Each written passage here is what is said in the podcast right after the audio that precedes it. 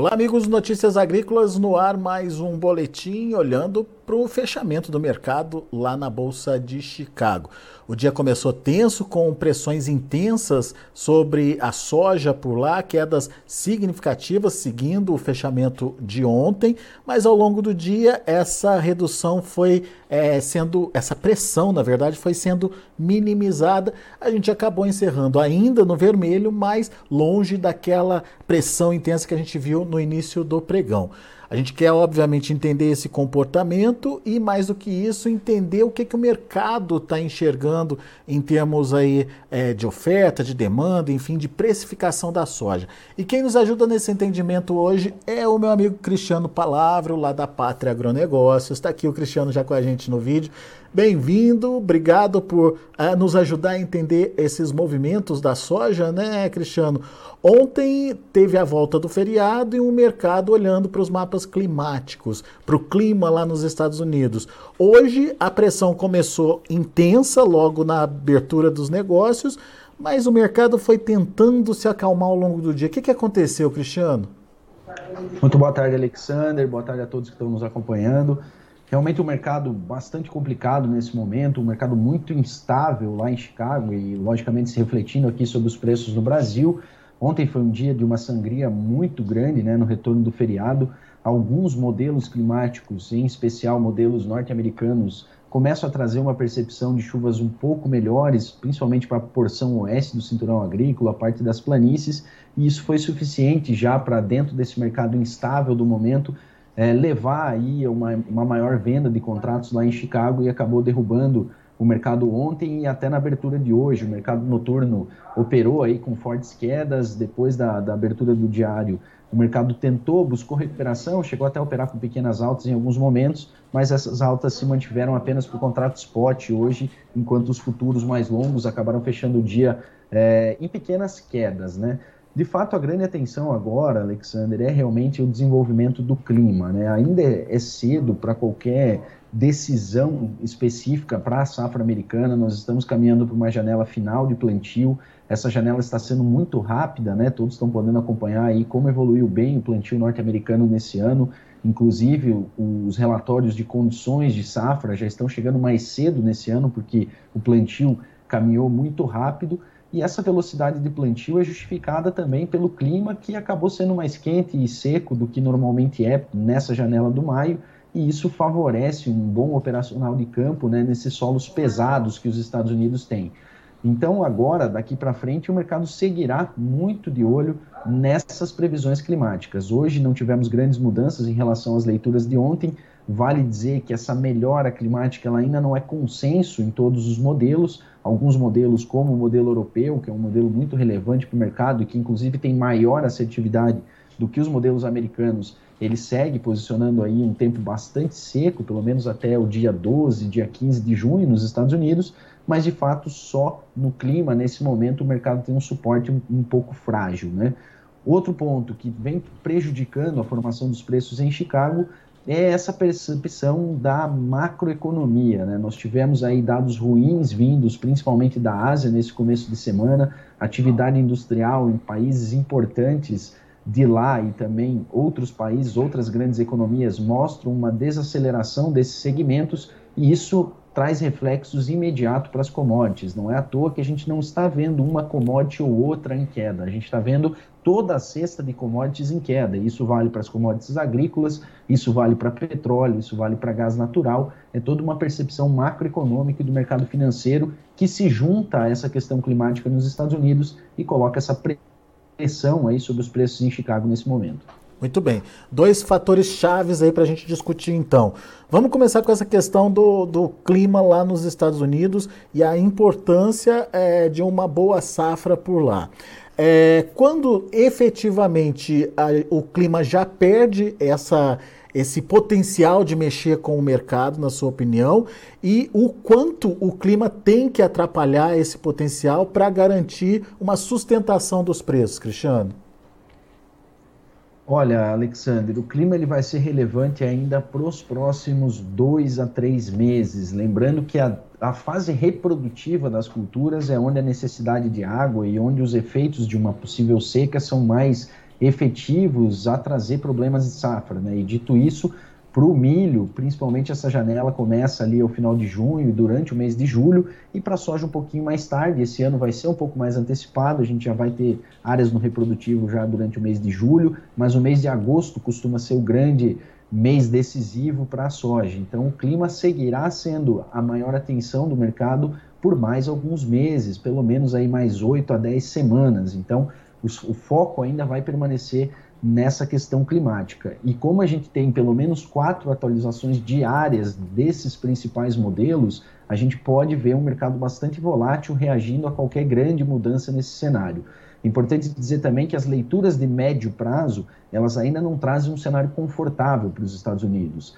Há sim a percepção de que o Laninha vai ter efeitos, o El Ninho, desculpa, vai ter efeitos mais significativos de junho em diante. Agora no mês de maio ele já está aí em formação e para junho as agências ainda colocam a formação do, do El Ninho como já sendo certa, né? Ele leva mais um tempo aí para gerar efeitos e o El Ninho, de forma geral, ele tem uma tendência de trazer um tempo mais quente para a maior parte dos Estados Unidos e um tempo mais seco, principalmente no sudoeste, no sudeste do cinturão, partes mais ao leste do cinturão, o que de fato são as regiões mais secas nesse momento. Né? Quando a gente olha as leituras atuais, o leste do cinturão, pegando o Illinois ali para a direita do mapa, né? Indiana, Ohio, são as regiões mais secas, enquanto as planícies, o oeste do cinturão foi onde a gente teve essa mudança que até gerou essa instabilidade no mercado daqui para frente. Mas o clima seguirá sendo um ponto principal ainda para o mercado por pelo menos aí mais 8 a 10 semanas.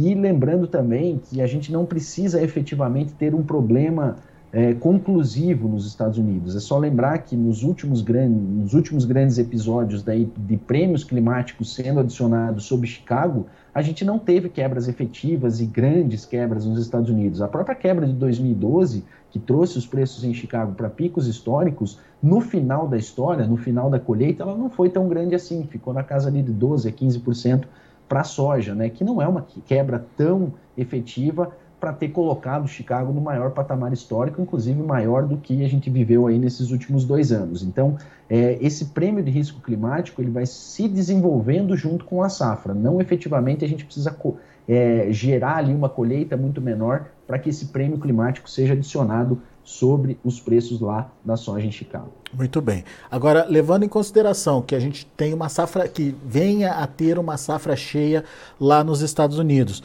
Hoje, esse novembro a 11,46, 11,50 que seja, está bem precificado ou é, a partir do momento que a gente tiver essa confirmação de safra cheia nos Estados Unidos, o valor é outro, Cristiano? Olha, se a gente olhar indicadores aí de oferta e demanda ao longo do tempo e colocando os patamares de Chicago, comparando ali esses estoques de passagem, essa relação entre oferta e demanda ou a relação entre estoque e uso, os preços atuais já estão numa faixa ali que justificaria a permanência. Porém, o mercado ele não vive só de, um, de, um, de uma leitura muito muito técnica ali de, de, que realmente esse patamar é o suficiente. A gente, se a gente começa a ter o desenvolvimento de mais chuvas, de uma safra normal dos Estados Unidos, na nossa visão a gente vai ter mais pressão sobre o mercado e temos sim a possibilidade de perder esses patamares, pelo menos temporariamente, até que depois ali o mercado volte a ficar mais racional, digamos assim, e venha encontrar um, um, suporte. Hoje, se tivermos um clima normal nos Estados Unidos, é bem provável que esses patamares vão ter dificuldade de se sustentar, porque não só uma safra mais cheia nos Estados Unidos, mas em meio a todo esse risco macroeconômico, coloca poucas salvaguardas para o mercado, pouco suporte para o mercado. Se a gente tivesse um momento brilhante da demanda, por exemplo, a safra cheia nos Estados Unidos ela não vai colocar de imediato os estoques aí tão altos, né? São projeções de estoque que estão altas para 2024, baseadas em tudo dando certo nos Estados Unidos, no Brasil e na Argentina para o próximo ano. Mas tem muita coisa para acontecer. Então, hoje, esses preços atuais de Chicago, eles podem sim perder mais força se a gente tiver a confirmação de uma safra cheia nos Estados Unidos. O atual patamar de preço, apesar de já nos indicadores técnicos mostrar que é um patamar de suporte, não é assim que o mercado vai reagir. Essa pressão que vem também do lado macroeconômico, essa percepção de que a demanda pode desacelerar, vai colocar mais pressão sobre os preços. Pois é, eu te perguntei isso porque a gente já tem ouvido algumas análises é, falando da possibilidade, no caso de uma safra cheia nos Estados Unidos, óbvio que são cenários, né, é, é, de essa soja perder, inclusive, a base dos 10 dólares por bushel. Vocês trabalham com essa possibilidade aí na pátria? Alexander, é, hoje eu, eu realmente pre prefiro deixar o mercado acontecer para entender se essa vai ser uma realidade. Eu não descartaria esse cenário, não descartaria esse cenário, é algo que a gente tem que estar no radar, tem que se preparar para isso, né? Eu falo deixar acontecer para a gente cravar esse mercado em 10, não que a gente não tenha que estar se preparando já para um cenário nesse sentido, em termos de proteções, em termos de vendas antecipadas. Mas de fato ainda não é uma realidade evidente é claro que lá para agosto, setembro, a gente tendo ali uma safra totalmente dentro da normalidade, como eu falei, se a gente não tem hoje uma demanda que enche os olhos e com uma perspectiva de crescimento agressivo, uma safra cheia por lá certamente vai colocar muita, muita pressão sobre os preços, e aí os 10 dólares não são um patamar tão distante já, né? A gente já está aí com novembro trabalhando na casa de 11,60, 11,50, então é, com mais 60 centavos aí de queda, a gente já cai aí para casa dos 10 e ali o suporte é muito pequeno até do lado financeiro, porque esses contratos atuais, desde que eles começaram a operar, eles já se encontram nas suas mínimas, né? Então não há um suporte nem técnico ali para manter esse, esses preços nos atuais patamares. E aí vai depender muito do comportamento da das vendas, né, das, das ofertas, o comportamento de compras também dos grandes players globais, para aí sim consolidar esse cenário a caminho dos 10 dólares. E daí a gente tem o segundo ponto que você trouxe para nossa análise aqui, que é a questão da economia mundial e para onde essa demanda deve caminhar.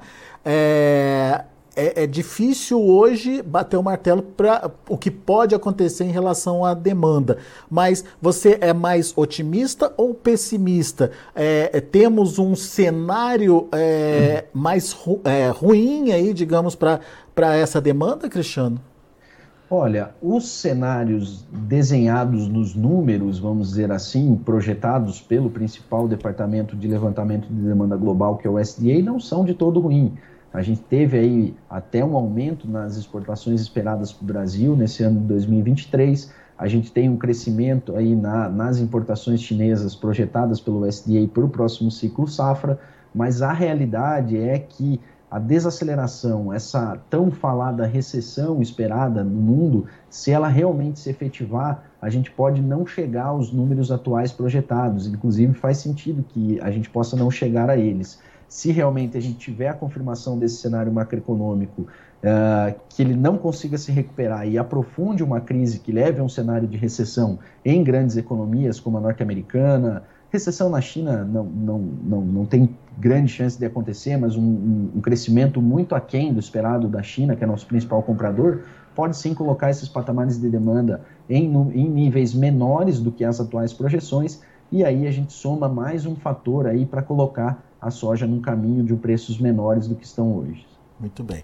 Mas daí a gente precisa acompanhar mais de perto esse comportamento aí uh, da economia mundial e principalmente dessa tendência aí uh, que se projeta. Mas vamos lá. Exato, Alexandre, ah. porque hoje a gente tem sinais um pouco dúbios vindo da macroeconomia. Semana a semana a gente vê o humor do mercado financeiro mudando. Né? Oscilando, né? Você né? tem uma semana de indicadores muito ruins, na outra semana já vem indicadores um pouco melhores. Essa recessão já vem sendo anunciada, vamos dizer assim, já há alguns meses, mas o próprio mercado de trabalho nos Estados Unidos, é, o próprio, a, a, o próprio, os números vindos da demanda de alguns setores na Euroásia mostram alguma sustentação. Então, realmente é um cenário que, se a gente olhar friamente para os números, há uma grande chance que ela venha se concretizar mas o mercado está mudando semana após semana. O humor do mercado financeiro, para quem é investidor, olha o Ibovespa, olha os índices americanos, olha os índices asiáticos, vai ver que a volatilidade está muito grande, uhum.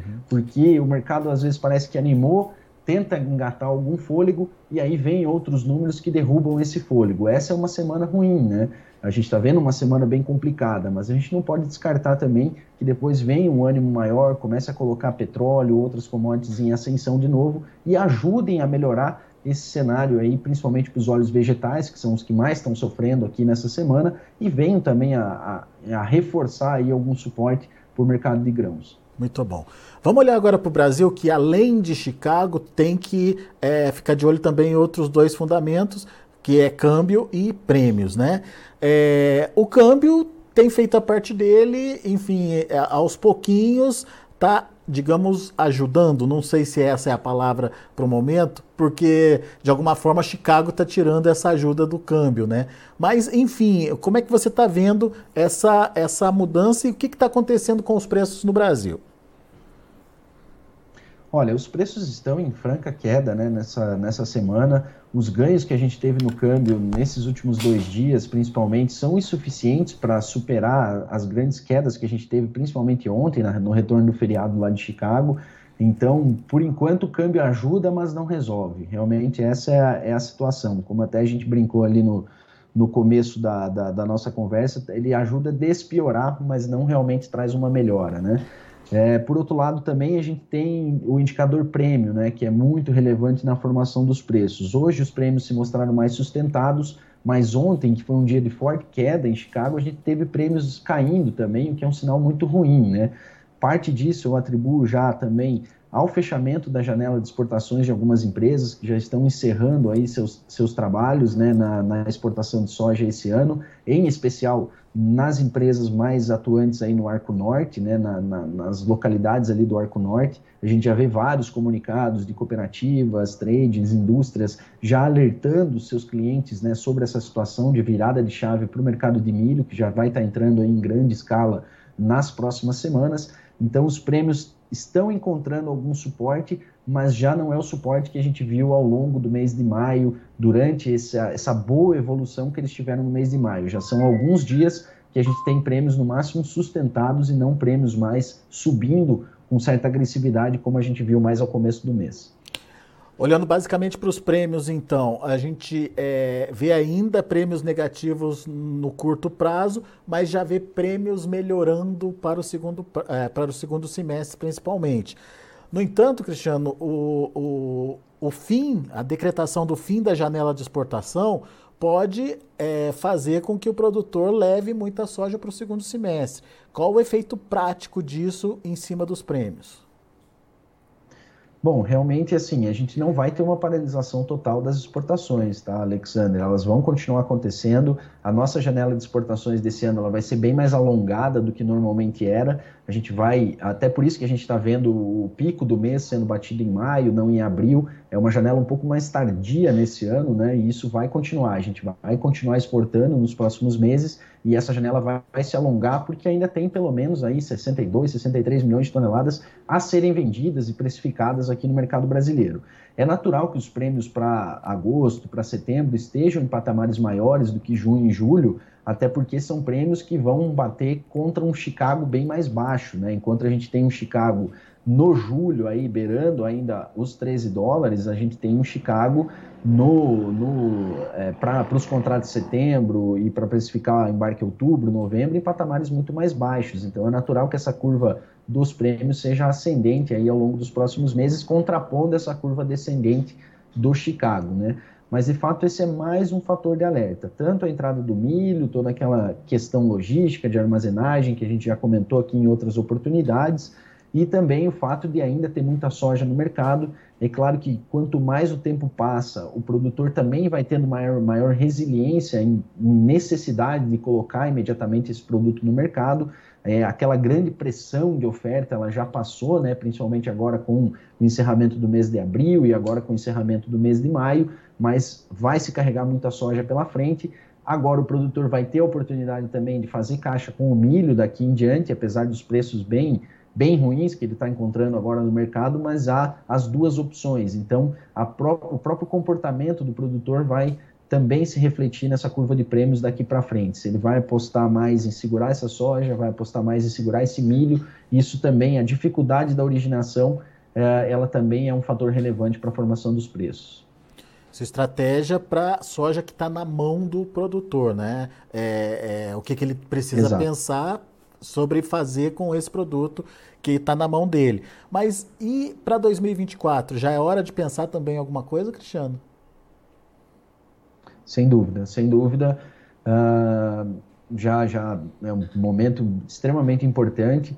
É, eu diria que a gente tem dois cenários, né? Quem ainda está com compras em aberto está num cenário um pouco mais confortável. Ninguém está muito confortável, mas entre quem já comprou e quem não comprou, a gente tem aí quem comprou lá atrás os seus produtos, em especial fertilizantes, e não precificou a soja, essa é uma situação mais delicada porque vai prejudicar muito a relação de troca, né? A gente vai ter aí quem comprou lá atrás e está precificando a soja agora ou mais à frente vai encontrar uma relação de troca é, mais desfavorável, até com casos aí acima das 30 sacas por hectare para cobrir os custos de semente, defensivos e fertilizantes. Para quem ainda tem toda a sua compra em aberto, a situação é um pouco melhor, né? Porque a relação de troca não está piorando uh, nesses últimos, nessas últimas semanas. Apesar da soja ter caído, a queda nos fertilizantes, em especial, ela também está sendo bem expressiva.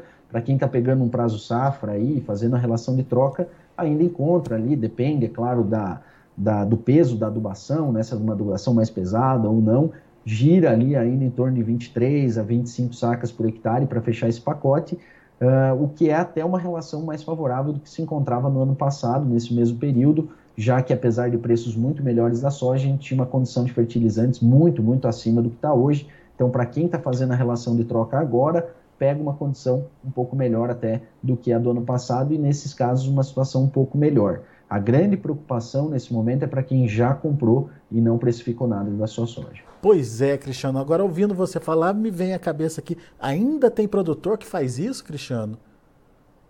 Ah, sem, sem dúvida, ainda tem, tem muitos produtores que estão nessa situação, né? É, é um mercado muito instável, né, Alexander, e que realmente veio em quedas históricas, né? A gente não pode dizer que no passado tivemos quedas tão agressivas num curto espaço de tempo, e realmente muitos são pegos no contrapé nesse cenário. Uh, realmente existia a expectativa de um maior suporte com a passagem do abril, isso não aconteceu. Uh, por alguns momentos, dentro do mês de maio, o mercado buscou reação, até tivemos pequenas altas aí, 4, 5, 6 reais em alguns momentos, e depois desacelerou novamente. Então, existem muitos casos ainda. A gente vê em alguns estados importantes que as compras já avançaram muito, né? Já tem aí 40%, 50% comprado, e as vendas de soja 2024 ainda estão muito aquém disso, né? Então, são muitos os casos de produtores que estão com as compras realizadas e não fizeram a precificação do grão. Por outro lado, esse, esse ano de instabilidade também está colocando um sentimento mais conservador no setor como um todo. Né? Então a gente vê que as, o barter, a troca, vai ser muito mais utilizado esse ano do que foi nos dois últimos anos anteriores, onde o produtor, dentro de um cenário mais otimista, mais altista, né, estava arriscando mais em fechar a sua precificação em reais e deixar a soja para negociar depois. Esse ano existem esses casos, né, quem deixou para negociar depois, é natural, mas a relação de troca e barter vai ser muito mais utilizado esse ano e realmente faz todo sentido, já que é um ano de tanta instabilidade, ser um pouco mais conservador, principalmente com a formação dos custos. Pois é, porque mesmo que o preço não tivesse dos melhores, digamos lá atrás, uh, uh, antes do que, Cristiano, esse, esse, esse processo aí que você está falando, aconteceu quando? Antes de que mês aí? Abril, esse, março. Desculpa, cortou um pouquinho, Alexander. O processo de baixa dos fertilizantes? Não, não. Esse, esse processo de compra do produtor, de compra do, do fertilizante, sem é, prestar atenção no que poderia acontecer com o preço da soja. Sem fazer uma trava, vamos dizer. Essas compras estão acontecendo já há bastante tempo, viu, Alexander? Um pequeno volume já desde dezembro do ano passado, um crescimento nesses volumes em janeiro desse ano, fevereiro, antes das quedas da soja. E agora em abril também a gente teve um bom, momento, um bom volume de negociações sendo feitas. Casa muito também com a ocorrência de, de importantes feiras, né, onde os negócios avançam de forma mais agressiva, nas cooperativas, enfim. Então, esse movimento vem acontecendo desde lá de trás e até ganhou intensidade, principalmente agora no mês de abril.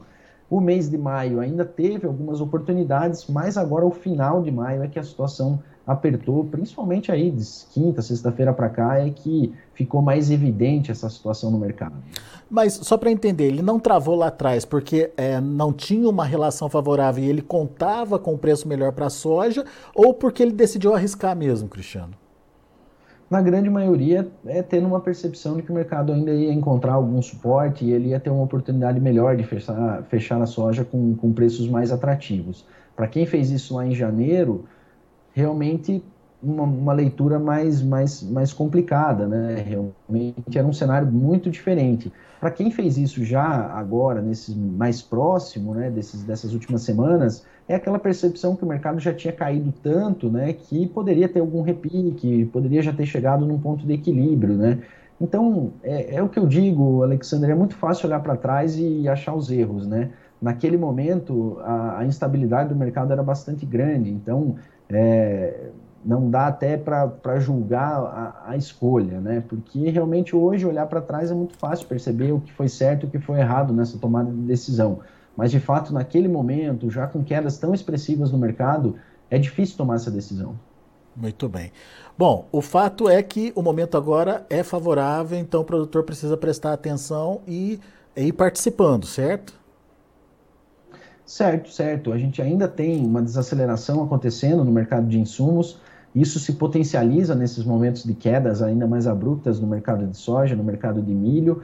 Uh, então, até a, a, compra em si, pensando em comprar o produto apenas, é, não que ela exija aí uma total pressa, tem que ir para o mercado de forma abrupta, aceitar a condição que vier, porque há ainda um processo de desaceleração nos preços dos insumos, em especial fertilizantes. Agora, as vendas para 2024, essas sim têm que ser avaliadas um pouquinho mais com atenção e realmente, na, na minha visão, a relação de troca é a forma mais segura de se fazer isso hoje. Uh, quem sabe até usando as ferramentas que muitas das empresas que trabalham com o barter estão oferecendo ao produtor, que é a trava de preço somada a uma participação de alta. Se há algum problema na safra, é possível captar isso via essas operações ou buscar diretamente uma corretora, um banco para fazer esse hedge. Então, existem ferramentas aí que podem dar um pouco mais de tranquilidade ao produtor. Volto a dizer, esse momento de instabilidade, ele precisa, sim, de uma mentalidade um pouco mais conservadora nesse momento.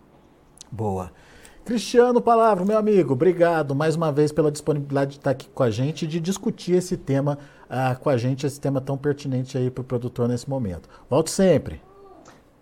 Valeu, Alexander. Obrigado pelo convite. Desejo aí uma, um ótimo restante de quarta-feira a todos e contem com a gente se precisarem de qualquer auxílio. Boa. Abraço. Até a próxima. Tá aí, Cristiano Palavro, Pátria Agronegócios, analisando o mercado, ah, principalmente o mercado da soja e principalmente essa variação dos preços, né?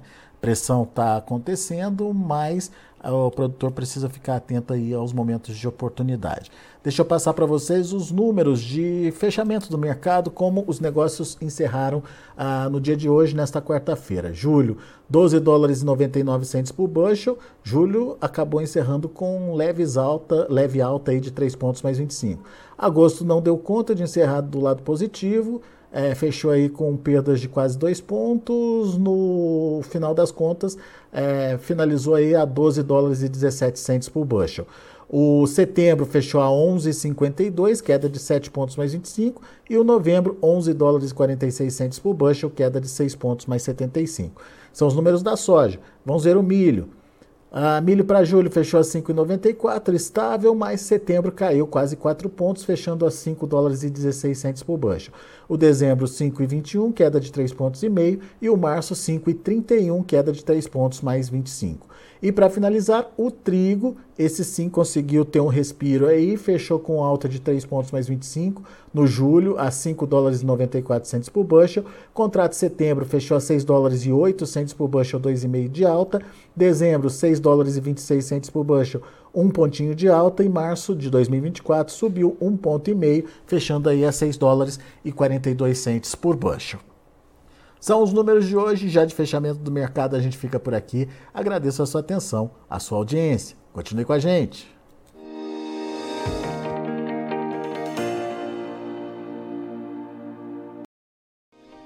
Se inscreva em nossas mídias sociais. No Facebook, Notícias Agrícolas. No Instagram, arroba Notícias Agrícolas. E em nosso Twitter, arroba Norteagri. E para não perder nenhum vídeo, não se esqueça de nos acompanhar no YouTube e na Twitch Notícias Agrícolas Oficial.